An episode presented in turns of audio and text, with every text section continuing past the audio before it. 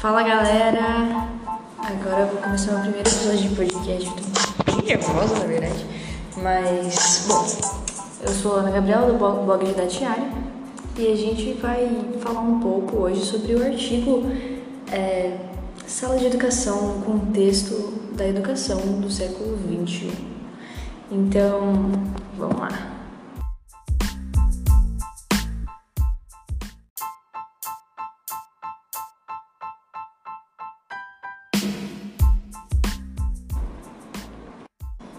É, fala galera, tudo bem? Aqui é a Gabriela do podcast Didatiário, que vai ser o mesmo nome do meu blog, porque sim, eu quero, não tenho criatividade suficiente. É, hoje a gente vai falar um pouco sobre o artigo que a professora pediu pra gente ler, que é chamado A Sala de Aula no Contexto da Educação do século XXI. Então, vamos lá. Bom, primeiramente a gente precisa fazer algumas afirmações. A primeira afirmação é que Todo conhecimento transforma. A gente nunca vai ficar da mesma maneira que a gente era ao adquirir o conhecimento. Isso serve para qualquer conhecimento adquirido.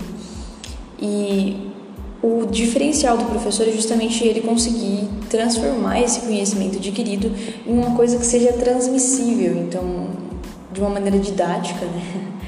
Que ele consiga transmitir isso para outras pessoas. Esse é o diferencial do docente, transformar um objeto em algo apresentável didaticamente. Mas aí a gente tem um problema, porque hoje em dia, com a pós-modernidade e tudo mais, no mundo contemporâneo, tudo muito rápido, né? Para você ter uma ideia, esse podcast provavelmente já vai ficar um pouco longo e existem pessoas que talvez não, não, não vão querer ouvir pelo fato de que a vida está muito rápida. Eu não posso gastar 10 minutos ouvindo podcast. Eu não posso é, ficar muito tempo aprendendo uma coisa que vai ser um processo muito demorado, então eu, o meu tempo pode ser usado de outra maneira, ou talvez com coisas mais dinâmicas. Então o aluno também está nessa velocidade hoje em dia, né? Então às vezes ele se recusa a passar por esse processo de aprender, que assim, digamos de passagem, que o processo da aprendizagem é um pouco dolorido, né? E ele demora mesmo, o processo do conhecimento é demorado. E se você tomar o conhecimento da mesma maneira que como a informação é tomada hoje em dia, é descartável, né? Porque a informação hoje em dia é um tanto quanto descartável.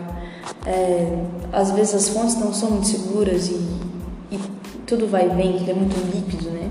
Como diria Paulo. E daí o papel do professor, do docente, é justamente refletir sobre novos paradigmas e repensar a nossa função de docente em si, né? A função do educador e tentar tomar outra postura diante do ensinar, diante do educar. A, a educação precisa começar a ser vista como, como trocas, né? O ensinar e o aprender são, são processos que estão totalmente interligados, então não é somente o aluno que aprende, também não é só o professor que ensina. O professor também aprende e o aluno também ensina. E tudo isso são trocas que fazem a educação ser um pouco mais dinâmica. Mas aí a gente pensa sobre isso às vezes a gente acha que é uma coisa muito fácil, né? Ah, a gente vai chegar lá e tudo mais, o professor trocando umas ideias, mas não é bem assim. É, isso exige muito preparo, exige, exige um planejamento antes, porque senão vai ficar basicamente do achismo, do instantâneo, do improviso, não é assim que funciona.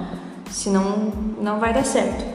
A aula que ela vai ser dialógica, ela, ela vai exigir outra ética do professor e ela vai exigir que o aluno tenha um papel mais efetivo na sala de aula, o qual na, na sala de aula tradicional ele não tem, mas isso não funciona mais agora no século XXI.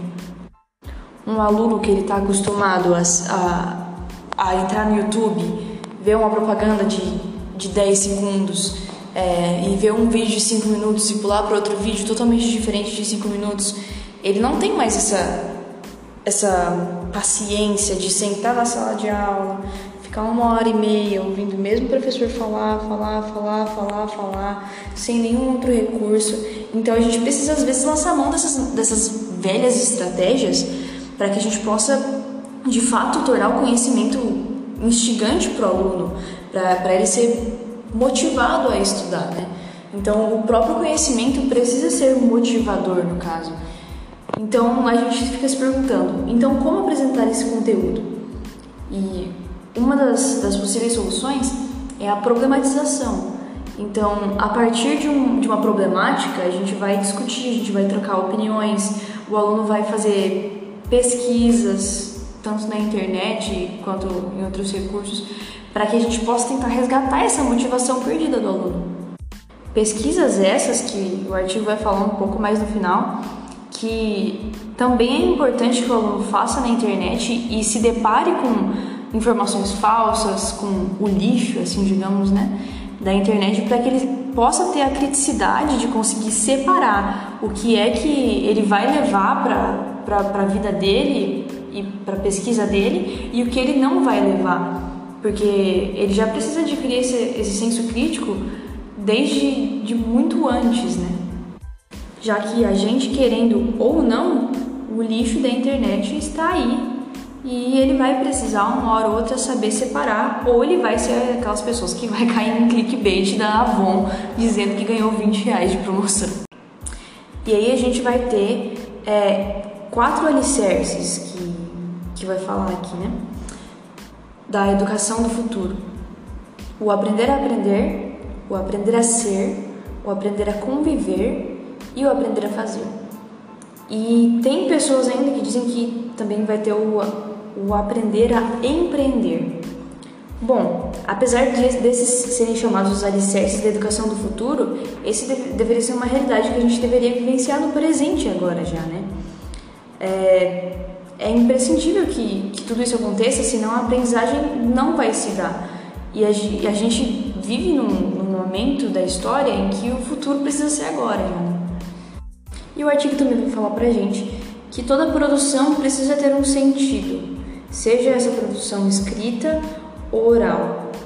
Tudo isso é importante para o aprendizado, que a produção tenha um sentido para a pessoa, né? E a gente vê a importância da linguagem, porque como é que vai se dar essas produções e tudo mais através da linguagem num contexto de sala de aula? Aí a gente vem também com algumas opções, é, através de seminários, debates, é, defesas de trabalho, exames orais e tantas outras, né? Isso relembrando do que eu tinha dito anteriormente, que a gente não pode se esquecer do virtual, né? Que a linguagem também é utilizada muito no virtual e isso faz toda a diferença e às vezes pode até ser o centro da, da, da vida atual, né? Que é a internet. E é por isso que eu tinha dito e reforço que os alunos precisam adquirir já esse senso crítico para que eles saibam distinguir o lixo da informação que eles realmente vão usar. E esse é o contexto da sala de aula do século XXI. A gente precisa adequar os nossos métodos, as nossas estratégias para que o aluno seja alcançado e ele possa realmente sentir vontade em aprender. E bom, é isso. Esse foi o nosso podcast didatiário. Foi um prazer conversar com você hoje. Espero que você tenha gostado e até mais. Falou!